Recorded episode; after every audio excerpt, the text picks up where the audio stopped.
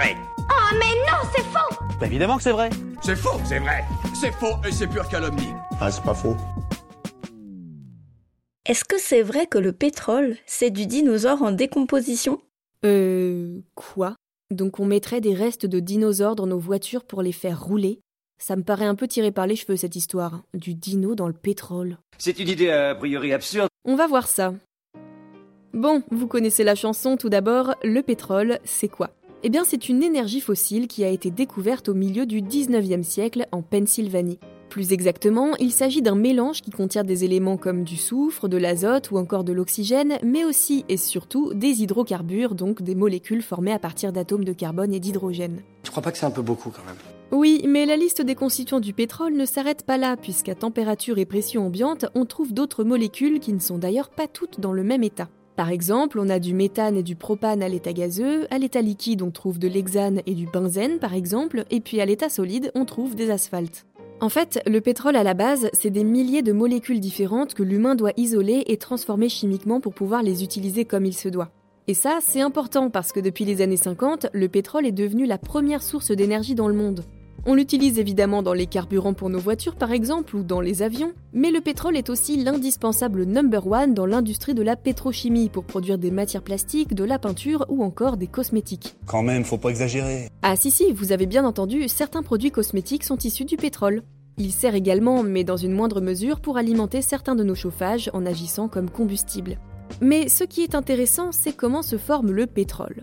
Parce que oui, cette soupe de molécules, il faut bien qu'elle vienne de quelque part. Alors, je vous explique. En fait, le pétrole provient de la sédimentation de matière organique que l'on trouve dans certaines roches qu'on va appeler roches-mères. En gros, des restes de végétaux aquatiques ou terrestres, de bactéries ou encore d'animaux se dégradent et s'accumulent au fond de nos océans ou dans des lacs. On donne même à cette bouillie un petit nom, le kérogène. C'était un très joli nom. Euh, oui, c'est vrai. En tout cas, il stagne dans un environnement où l'eau est dépourvue d'oxygène. Il se mélange aux sédiments déjà présents, donc les sédiments marins ou lacustres, et toute cette jolie popote nous donne la roche-mère. Au fil des années, ces couches de sédiments s'enfouissent de plus en plus profondément dans le sol. Ainsi, la pression et la chaleur interne de la Terre réchauffent tellement le kérogène qu'il devient une espèce d'huile. Vous l'avez deviné, c'est le pétrole. Si la chaleur poursuit son travail, l'huile peut même devenir un gaz. Après un certain temps, sous l'effet de la pression de plus en plus intense, le pétrole et le gaz sont expulsés de la roche-mère à travers les fissures environnantes et se retrouvent piégés dans des couches de roches poreuses un peu comme des éponges. Ces espèces d'éponges à pétrole, qu'on appelle des roches réservoirs, remontent progressivement vers la surface et c'est là qu'on va piocher pour notre consommation. Bon, alors bien sûr, tout ceci ne se fait pas en deux jours. Trois jours sans fermer l'œil. Euh, non plus. Ces sédiments s'accumulent depuis et pendant des dizaines et même des centaines de millions d'années et entraînent la roche-mère dans des profondeurs très lointaines, comme on l'a dit. Mais attendez, des dizaines de millions d'années? Et on sait que les sédiments à l'origine de la roche-mère peuvent contenir des restes d'animaux? Ben alors, tout concorde pour les dinosaures, c'est sûr maintenant C'est faux. Ouais, c'est vrai que ça me semblait un peu bizarre aussi. Bon, avant de s'occuper de savoir s'il y a un morceau de diplodocus qui fait fonctionner le moteur de ma Peugeot, on va faire un petit point sur ces grands animaux qu'étaient les dinosaures. Eh ben c'est pas trop tôt. Les dinosaures sont apparus à la fin de la période du Trias moyen, il y a environ 230 millions d'années. Ils appartiennent au groupe des archosaures, dont font partie nos actuels oiseaux et reptiles. Les tout premiers dinosaures étaient des bipèdes carnivores qui mesuraient entre 1 et 2 mètres de long. On les appelait saurichiens. Ils se sont différenciés en plusieurs groupes parmi lesquels on peut compter les théropodes ou encore les sauropodomorphes. Fascinant. Oui, je sais, ces noms ne vous disent peut-être pas grand-chose.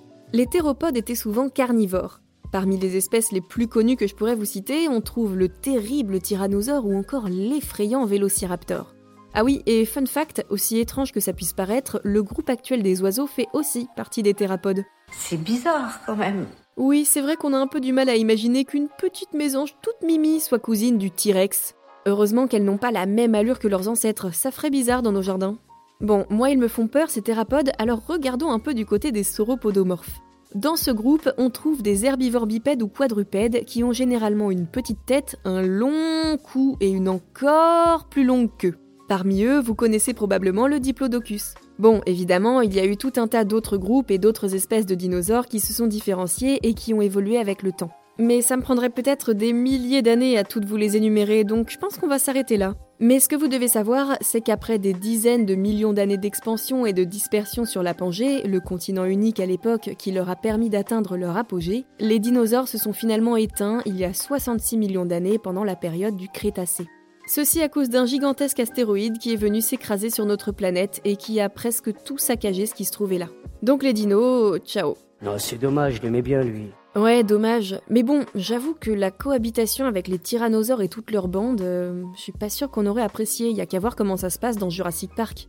D'ailleurs, en parlant de Jurassic Park, sachez que la plupart des dinosaures qu'on trouve dans le film n'ont en réalité jamais coexisté, ni même vécu à l'époque du Jurassique. Je connais cette théorie, oui. On estime que les dinosaures auraient évolué sur Terre pendant une période de 165 millions d'années, avec plusieurs phases d'extinction. Alors qu'Homo sapiens est apparu il y a seulement 200 000 ans, soit 0,12% de la durée du règne des dinosaures. C'est sûr, ça rend humble. Bon, avec tout ça, on ne sait toujours pas si les hydrocarbures sont faits avec une purée de dinosaures. Je vous ai dit tout à l'heure que le pétrole est issu de la sédimentation qui a lieu depuis des millions d'années dans les profondeurs de nos océans. Alors, ce ne serait pas si idiot de considérer que depuis toutes ces années d'accumulation, on a des restes de fossiles de dinosaures qui se sont glissés là-dedans. Alors c'est vrai Mais sauf que non, le pétrole est majoritairement issu de la sédimentation d'organismes marins comme le plancton ou de plantes et tout ce que peut contenir un milieu marin qui se dégrade au fil des années. Donc pour avoir du pétrole avec des vrais morceaux de T-Rex à l'intérieur, c'est mort. Mais plus important encore, les hydrocarbures dont on se sert sont principalement composés de restes organiques issus du Dévonien, une période qui remonte à environ 400 millions d'années, donc bien avant l'apparition des dinosaures. Du coup, la masse d'éventuels restes de dinosaures qu'on pourrait trouver dans cette biomasse est vraiment très très très négligeable face à celle du plancton et d'autres organismes encore plus vieux qu'eux. Et oui, désolé si vous pensiez que votre pick-up Ranger Raptor était propulsé par une bouillie de dinosaures, c'est vraiment pas le cas. Et voilà, je suis très désappointé Et vous Vous avez d'autres idées reçues à débunker? Envoyez-les nous sur Apple Podcast ou sur les réseaux sociaux et nous les inclurons dans de futurs épisodes. Pensez à vous abonner à Science ou Fiction et à nos autres podcasts pour ne plus manquer un seul épisode et n'hésitez pas à nous laisser un commentaire et une note pour nous dire ce que vous en pensez et soutenir notre travail. À bientôt